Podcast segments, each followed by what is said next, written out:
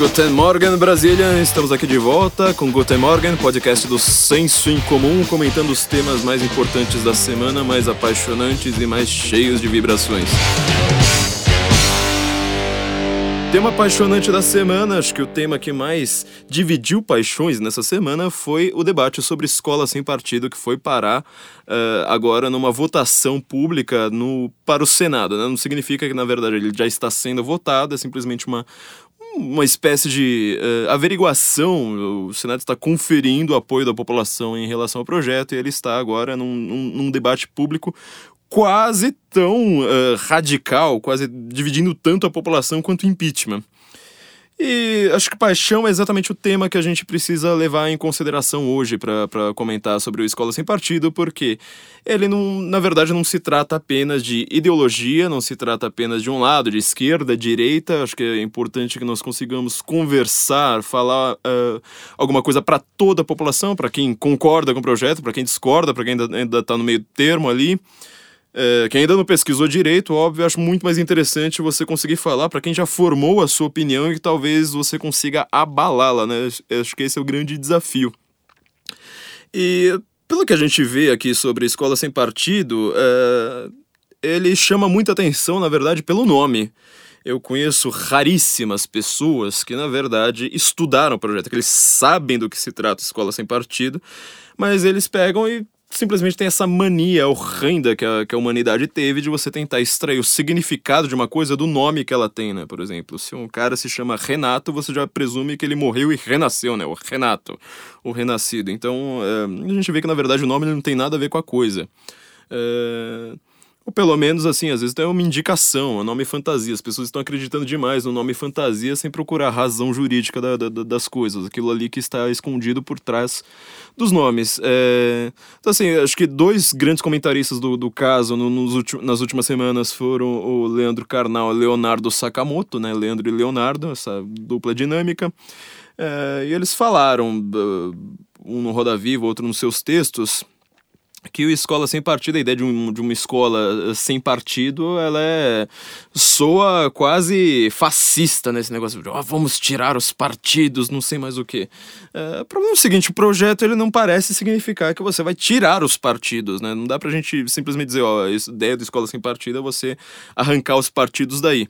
É, o nome partido, partido é parte de um todo, ou seja, quando você tem um sistema político Uh, não precisa ser necessariamente democrático, republicano, aristocrático, mas você está querendo dizer assim que existe um sistema político que ele não, não, é, não tem uma, uma única pessoa que decida, não é uma monarquia, por exemplo, não é uma tirania, não é uma ditadura, etc.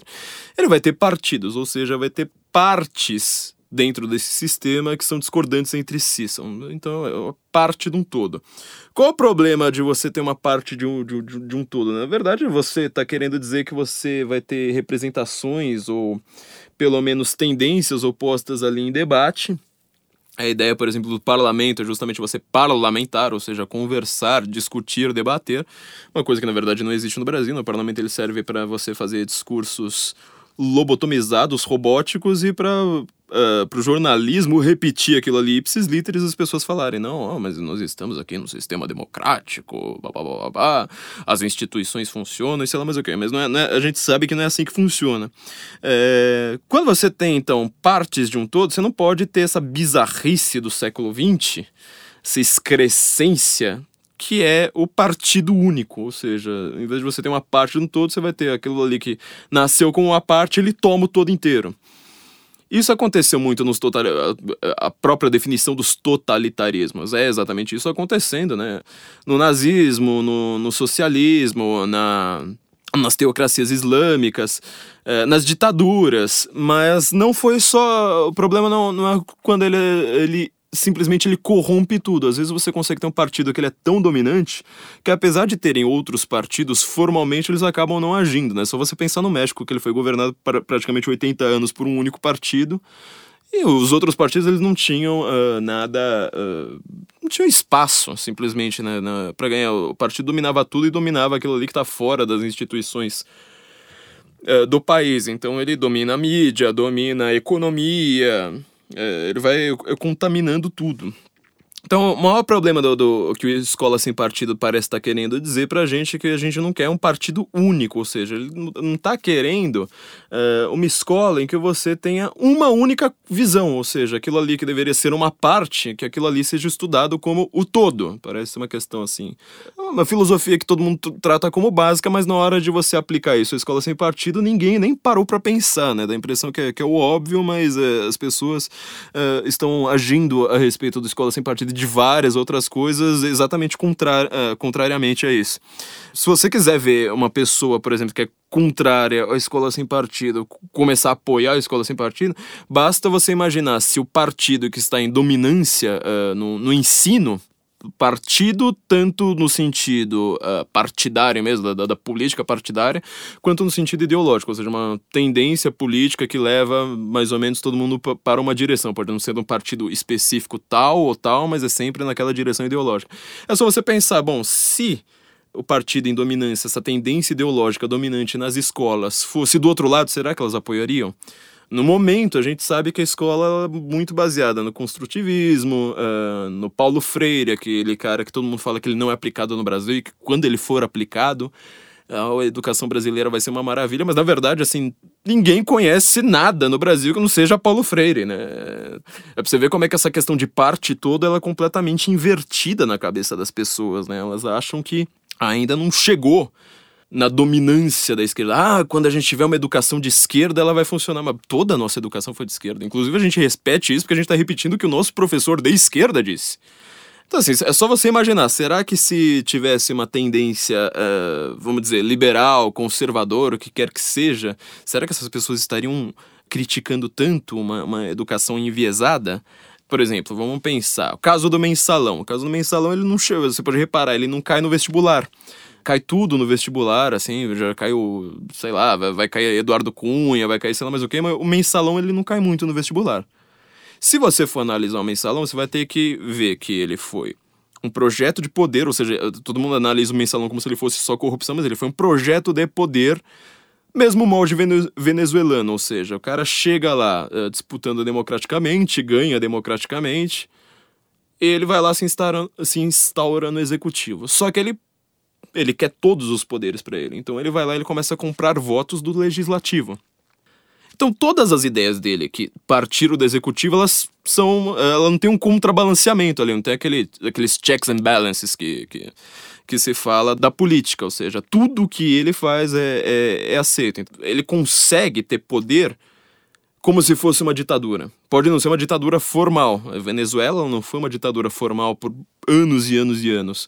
Mas ela funciona como se fosse uma ditadura. Quando você pensar no caso turco, que, que aconteceu com Erdogan, foi a mesma coisa. Não tem perseguição religiosa oficial, mas ele, o país age como, como se fosse exatamente por causa disso. Então, se a gente fosse analisar o mensalão sob essa ótica, será que o pessoal que hoje está criticando o Escola Sem Partido não estaria justamente apoiando? Vamos lá, vamos, vamos falar, por exemplo, ditadura militar. Como é que foi a ditadura militar? A narrativa corrente brasileira é que uh, a gente tinha lá um período democrático, de repente os militares deram um golpe, e aí instaurou 21 anos de ditadura.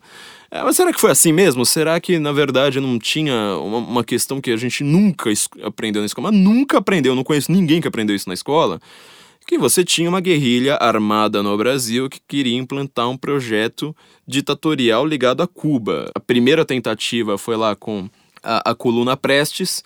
Ele era treinado diretamente pela União Soviética, foi lá para a União Soviética, ou seja, uma coisa extremamente profissional. Já na, na, em 64, na verdade um pouquinho antes, né, na década de 60, a guerrilha ela era meio juvenil, meio estudantil.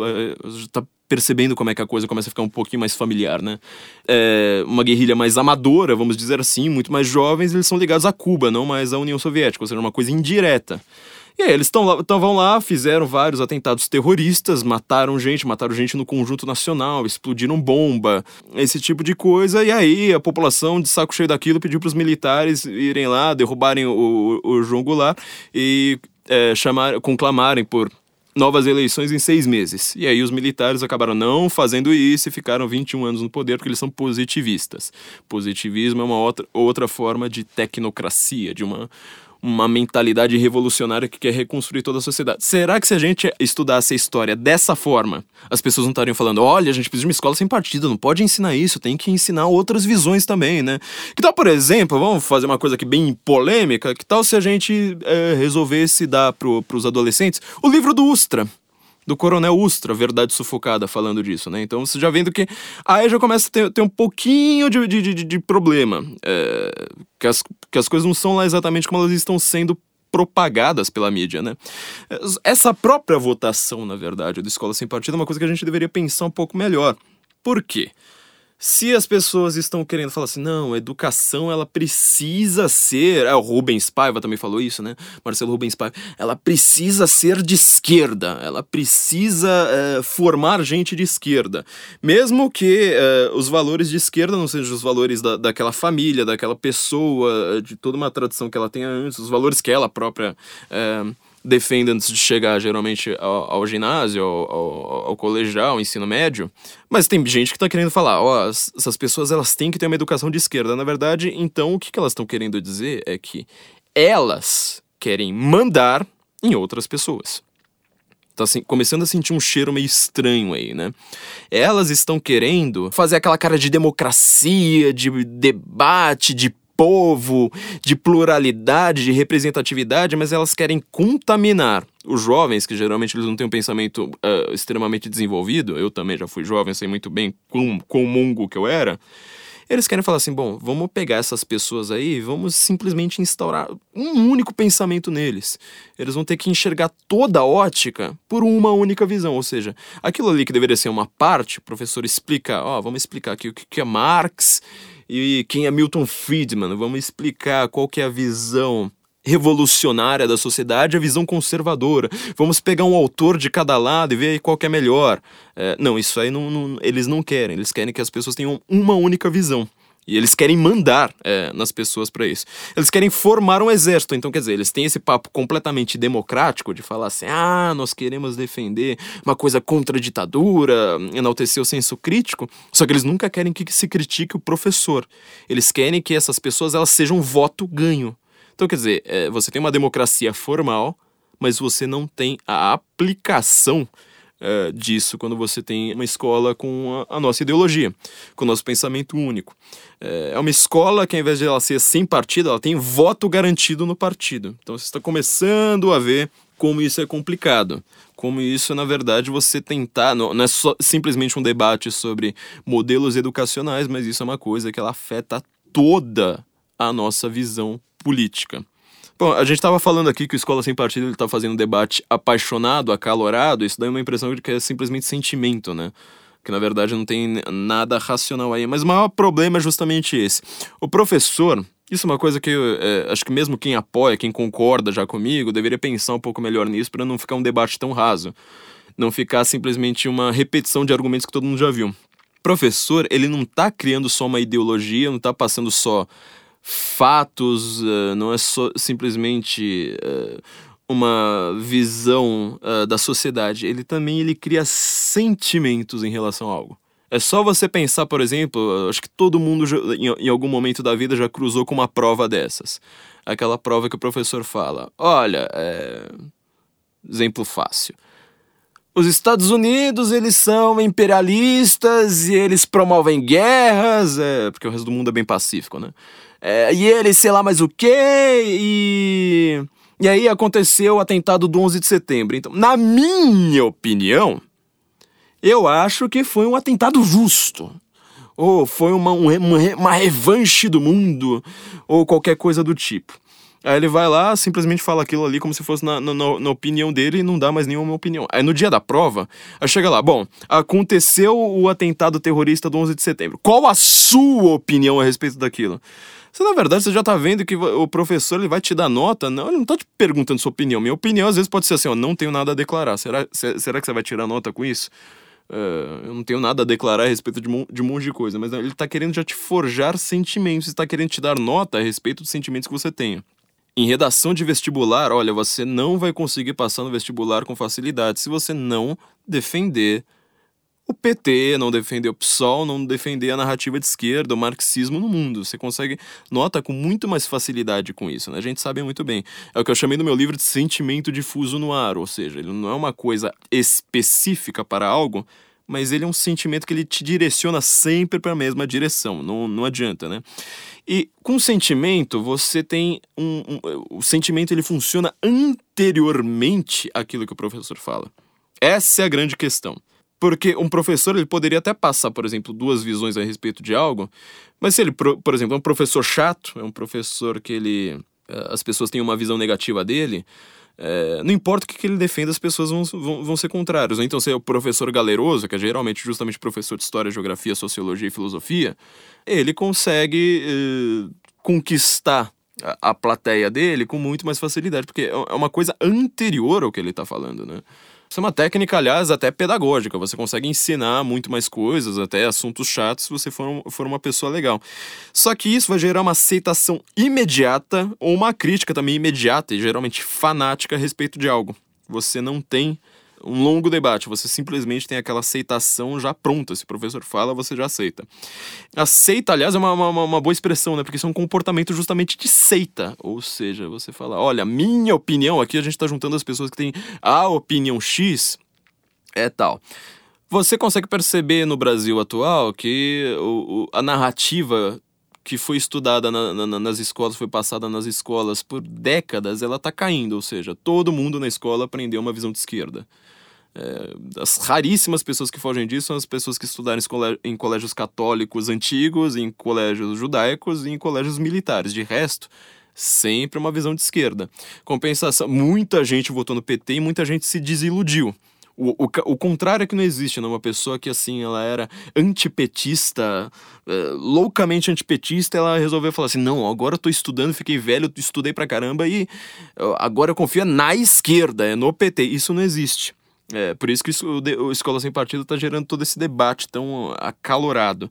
Então, assim, as pessoas estão formando agora uma nova seita. Fala assim, olha, tem que pegar os jovens que eles ainda não viveram isso, tem que criar uma, uma, uma visão deles.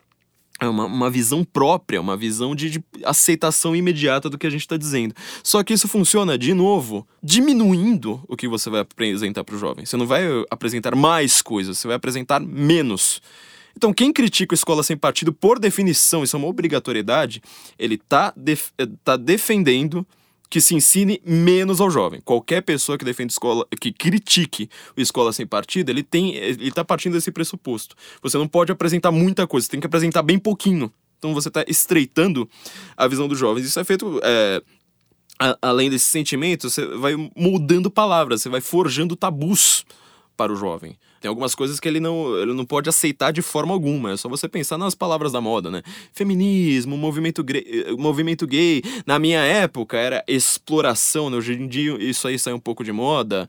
Era proletário, também outra coisa que não, não, não cai mais muito bem. Operário, trabalhadores, esse tipo de coisa. E a gente falava de burguesia, falava contra o imperialismo da Alca. Hoje em dia as palavras são diferentes. É feminismo, é gay, racismo. Agora é todo mundo racista e todo mundo é fascista, né? Você consegue colocar simplesmente a, a palavra fascista em alguém, cola ali e pronto. É, não importa o que aquela, pessoa diga, ela já vai ser repudiada de imediato. Eu tive um professor de literatura, ele era uma pessoa bem curiosa, porque ele era esse professor galeroso, né, todo comunistão, e ele falava, fazia as piadinhas lá dele com, o tempo todo, e quando ele estava defendendo, por exemplo, o modernismo contra a poesia antiga, ele falava: essa crítica ao modernismo é uma típica coisa de gente que não trepa. Aí todo mundo dava risada. É, coisa de gente que não trepa. Só que se você fala isso hoje, aí vão falar: ah, mas você está sendo preconceituoso, não sei mais o que. Eu aposto que ele mesmo não deve mais fazer esse tipo de piadinha na, na sala dele, né? O Karnal, quando ele, ele comentou sobre a escola sem partido, ele falou assim: não, mas a própria criança ela é crítica, né? A própria criança ela consegue moldar, o jovem ele consegue ter, ter, ter, uma visão dele, ele debate com o professor. Bom, se ele tentar debater com o professor, já, eu já sei quem é que tem autoridade na sala, não é o estudante, é o professor. E a gente tem que lembrar das sábias palavras do Dr. Gregory House, né? Por que é que você não é, deixa a criança dirigir ou ir, ir para uma mina ou beber? Porque elas são idiotas, meu filho. É, não, não adianta, a verdade é isso. Nós demoramos pra gente ter conceitos mais complicados do, do, do mundo, assim, mais detalhistas, a gente é muito tonto, a gente demora para chegar nesse nível de, de como que a gente olha para a realidade, né? Vou até ler aqui, ó, um, um livro, acho que já, já reli esse livro três vezes só esse ano, é um dos livros mais importantes para se ler, ele começa justamente com um debate sobre a educação, que é A Abolição do Homem, do C.S. Lewis. Ele fala uma coisa maravilhosa para isso, né? Ele está analisando como é que os livros falam, uh, fazem críticas, né?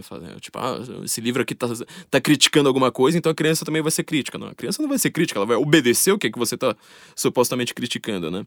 Então, assim, esse tipo de, de crítica que se, que se faz, essa crítica eh, ideológica, partidarizada, ela na verdade, eh, e essa é a forma como se deveria ensinar, são críticas que elas são inúteis, né? Eu concordo com, com, com o Karnal, assim, a criança ela pode ser meio, meio crítica e ela não, não, não vai aceitar o que o professor, o que o professor diz, só que ela não vai aceitar o que o professor disse se ele falar alguma coisa que seja inútil para quem tá acima do que o professor tá falando e para quem tá abaixo do que o professor tá falando. Só que pro médio ali pega, o que, que ele quer dizer com isso, né? É Olha que coisa bonita, né? Para o homem de, de, verdadeira sensibilidade e para o primata de calças, que nunca foi capaz de conceber o Oceano Atlântico como nada além de milhões de toneladas de água fria e salgada, talvez você fazer uma, uma crítica a uma literatura falando: ó, oh, isso aqui não, não, não é, descrever o oceano bem, é, ele vai simplesmente falar, é, realmente, não descreveu o oceano bem.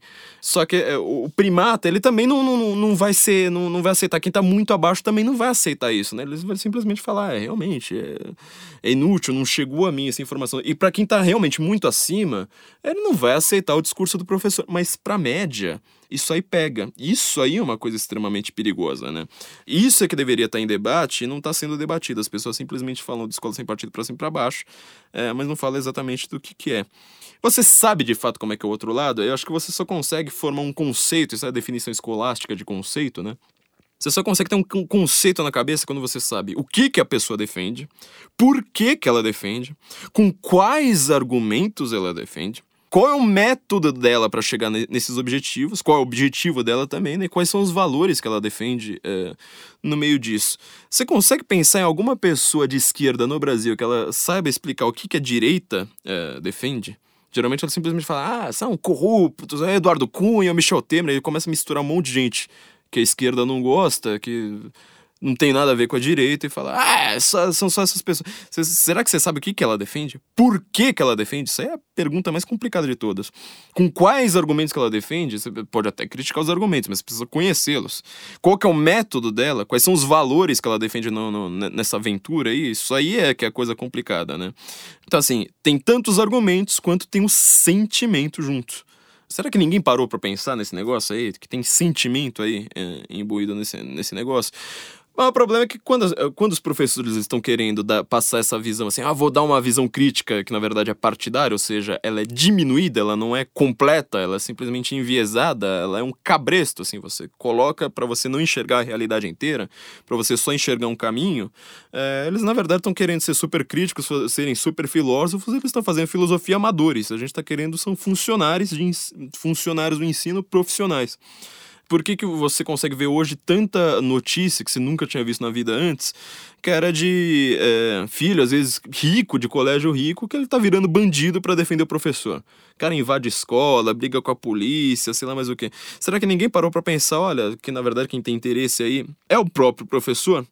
Será que esses professores eles estão tão bem entendidos a respeito do assunto que eles conseguem explicar, por exemplo, por que, que a esquerda defende o fim da família tradicional? Isso é uma coisa extremamente difícil, não, não, não é uma coisa assim que surgiu do nada. O Marx, por exemplo, não tem uma pedagogia própria. É, isso aí é um estudo meio histórico, não, você não vai conseguir é, responder isso com um livro só, né? É, será que algum desses professores consegue, por exemplo, pegando os casos recentes, né, explicar por que, que o Brexit, ou seja, a saída da, do Reino Unido da União Europeia é uma coisa ruim, sendo que eles próprios é, não queriam a ALCA, é, não é uma resposta fácil, viu? Não é simplesmente falar, ah, se eu sou de direita, então eu defendo os dois. Sou... Você pode ver, ele tá. É uma intersecção aí, ou seja, a esquerda, no momento, ela defendeu aglutinar em blocos econômicos grandes. No caso de agora, né, do Brexit, e anteriormente ela era contra. Ela falou assim: não, não pode ter bloco econômico. E a direita fez o contrário. Então você consegue explicar por quê? Não é uma resposta fácil. Eu conheço até poucas pessoas de direita que conseguem explicar isso. É, mas mesmo você tem uma re referência, uma realidade, né? Por exemplo, você quer falar de um conservador? Então tá, vamos pegar um conservador um pouco mais desconhecido. Alguém sabe quem é o Barry Goldwater? um dos conservadores mais importantes da América, só que ninguém conhece o cara, ninguém sabe o que, que ele defende, né? É, na verdade, assim, fazer ciência política é uma coisa muito difícil, não é fácil que essas pessoas estão fazendo é muito mais fácil, ou seja, uma diminuição é, nessas aulas de história, filosofia, sociologia. É, eles não estão, na verdade, estudando história, filosofia, sociologia. Eles estão pegando uma ideologia, uma coisa menor e dizendo: olha, isso é história. E fica com aquele negócio de tipo, eu estudei história. Para você é, explicar, por exemplo, a visão religiosa da direita, direita religiosa, você vai ter que precisar estu estudar história, filosofia, sociologia, antropologia, estudar as, as próprias religiões, as línguas dos lugares onde que isso aí tudo surgiu, as culturas daquele ambiente. É, você reduzir tudo para falar de opressor oprimido é uma, é uma, coisa muito mais fácil, né? É, só você lembrar o Eric van Koeneutz-Ledin, né? Ele, dos, dos, caras que eu mais citei no, no meu livro, ele fala sobre Marx uma coisa muito interessante. Ele fala assim, por que, que o marxismo ele tem tanto apelo? É pela explicação longa dele da realidade? Não, a gente sabe que quase ninguém lê Marx, nem mesmo os marxistas. É porque o marxismo você consegue explicar ele em dois minutos. Marxismo é a ideia de que existe opressor e oprimido, você precisa ficar do lado do oprimido. Esses opressores, eles são os ricos, eles antigamente eram a aristocracia e veio a burguesia, ela começou a enriquecer, ela substituiu a aristocracia. E eles são os donos do meio de, de produção, então a gente precisa tomar os meios de produção deles e com, a gente só vai conseguir fazer, fazer isso na hora que o capitalismo ele enriquecer tantos ricos e empobrecer tantos pobres que os pobres vão ficar nervosos e fazer uma, uma revolução. Basicamente é esse o marxismo, não tem muita coisa além disso. Né? É, boa parte do que os trabalhadores estão fazendo fica para o dono do meio de produção, que é a chamada mais-valia tenta explicar, falar muita coisa do, do marxismo, além disso, você vai ver que não, quase não tem o que dizer. Agora, você explicar o que é direito é muito complicado. Você não vai precisar de alguns livros, você vai precisar de uma vida de estudo para conseguir chegar na, na, naquilo ali. Ela, até hoje ela é uma coisa assim meio capilosa e ela me inquieta, ela não tem uma, uma, uma, uma clareza tão fácil assim, tipo, ó, a direita ela defende isso, para ela a solução do pro problema é, é esse. Não, ela, ela, é muito mais cautelosa é, nesse aspecto. Então, assim, o, o, essas pessoas que estão criticando escola sem partida, elas estão tentando reduzir o que, que a gente vai aprender e não aumentar. E as pessoas que querem escola sem partida, elas estão querendo aumentar. Fala assim, olha, não é que o, ah, não pode falar da esquerda, é que você tem que analisar a coisa sob uma ótica da universalidade. A própria ideia de universidade ela surgiu disso, né? Você olhar aquela coisa por vários ângulos, olhar um problema e ter várias explicações para ele e falar assim: olha, não me contento com nenhuma delas, dê mais uma explicação, mesmo que seja uma explicação ruim. A boa parte dos livros eles surgem de explicações ruins criticando essas explicações ruins para chegar numa coisa boa, né? Então, as, é, as pessoas que estão defendendo o. criticando, na verdade, a escola sem partido, são pessoas que estão querendo uma coisa singular. É, não uma coisa plural. Essa, essa construção de sentimentos é uma coisa tão complicada que, na verdade, assim, a gente precisa saber que desde, desde Platão, Santo Agostinho, todos os mitos da antiguidade, o que, que eles têm em mente? Eles querem desesperadamente uma noção de verdade para quem só tá acostumado com essa, com essa visão Richard Dawkins da vida, vai, vai, vai parecer bem estranho, né? Mas ele, não é que eles simplesmente eles inventam lá, tipo, um, um deus que não existe e, e, uma seita e querem dinheiro. Não, eles querem uma explicação da realidade, falando: olha, é, ex, existem homens aqui com opiniões diferentes, mas nós queremos uma objetividade. E essa objetividade, ela geralmente ela é tão difícil que eles vai lá e jogam para fora do plano material. Fala assim, não, quem vai ter objetividade aqui geralmente é o Deus que ele está fora do mundo, ele que consegue ser objetivo. Nós não conseguimos. É, o tal, por exemplo, o tal, ele é, uma, ele é tão objetivo que ele é vazio, ou seja, os próprios deuses dependem dele. Você não consegue, por exemplo, um Deus ele não conseguiria criar um mais um igual a três. Não, a lei do tal é um mais um igual a dois, não adianta. Não, um, mesmo um Deus ele não consegue mudar. É, essa objetividade você pode reparar que a escola sem partido ele está querendo abolir completamente. Só que para essa objetividade, aqui está um debate filosófico um pouco mais complicadinho, até mesmo para quem já defende escola sem partido, acho que é isso que pode melhorar um pouco o, o nível da coisa, da, da conversa, é que essa objetividade você tem uma relação sentimental com ela também. Então, por exemplo, É, um exemplo que o próprio C.S. Lewis aqui no Abolição do Homem dá, eu concordo completamente com ele. Crianças fofinhas. Crianças fofinhas são fofinhas. O Lewis, é, particularmente, e eu também, nós dois aqui tomando partido, a gente não, não se sente muito à vontade do lado de crianças fofinhas.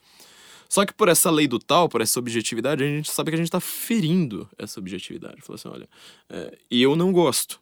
Só que eu entendo que elas sejam fofas. O que não dá para eu falar é falar, ó, uma criança fofinha, ela na verdade ela é dura. Ela é qualquer outra coisa que ela não seja, ela, ela é verde. É... Isso aí não existe. Simplesmente não existe. Então, assim, o que estão sequestrando com uma escola tão ideológica é o nosso contato direto com a realidade. Essa é a coisa mais, com, mais complicada, porque ela não está falando só de ideologia. Ideologia você debate, eu entendo perfeitamente. É, é o único ponto que um cara como Karnal, é, se ele tivesse realmente pensado, é, seria uma vírgula que daria para defender do que, que ele diz. Só que nem isso dá para defender, porque essa esse debate ele depende de sentimentos anteriores e os professores estão criando sentimentos dos jovens é, em relação a tudo. Então, acho que o que a gente mais quer com um projeto como Escola Sem, Sem Partido é tirar esse sentimentalismo, ou seja, sentimento pronto de obediência, de aceitação ou de crítica imediata. Não, falar, ó, universidade não é safe space, como tá na moda na, no, no na América, logo logo vem para aqui, né? Não, a universidade é para você não se ofender. Não, meu filho, a universidade é para você se ofender loucamente, é para você pegar ali, ó, a Bíblia e Charlie Baudelaire lá com as litanias de Satã, colocar um do lado do outro falar: "Compara, me mostra qualquer diferença". Ah, você é crente? Não, você vai ter que ler Charlie Baudelaire sim, recitar as litanias de Satã, que bonito. Você é ateu? Não, você vai precisar explicar aqui a Bíblia. Você vai precisar comparar isso com Odisseia e com uh, uh, os Anacletos do, do Confúcio não, não adianta ficar fugindo disso. Você não pode ter esse sentimentalismo que é disfarçado de racionalidade, do tipo, ah, não, eu estudei história, eu, eu sou crítico porque eu concordo com meu professor, e meu professor é crítico porque ele concorda com o professor dele, é, e assim vai. Se você ficar criando esse tipo de sentimento inferior às pessoas, ou superior à realidade, você perdeu o contato com a realidade, né? É, nós queremos uma visão que ela almeje pelo eterno, que ela veja a coisa sob, sob o prisma da eternidade, que você consiga ver até seu próprio professor. E aí é que tá o ponto sensível é que você consiga ver até seu próprio professor com uma lupa macrocósmica para você olhar e falar assim, olha, este professor ele é bom ou ele é ruim. Isso é exatamente o que o pessoal que não quer o escola sem partido uh, tá sempre almejou, conseguiram, né? Que assim você vai falar assim, olha, mesmo que apareça uma notícia do tipo, olha, a Dilma fez pedalada, as pessoas já, já imediatamente falam assim, bom, eu não sei o que é uma pedalada, quase ninguém sabe explicar, mas meu sentimento pela Dilma é positivo, então, meu Deus do céu, vamos, vamos, vamos falar que não é crime, ou então se, se for crime, vamos falar que não foi dela, e se não, não, não, não, não mesmo que, que, que, que isso passe aí, vamos falar que, na verdade, Michel Temer também é corrupto, e se não foi isso também, você vê que o que simplesmente une todo esse pensamento, que direciona tudo isso, é um sentimento, não, não é um, um facto concreto. Então, a nossa educação ela é de esquerda há muito tempo e as pessoas que são críticas do Escola Sem Partido, elas querem que os, os estudantes sigam a onda, que eles continuem sendo modistas.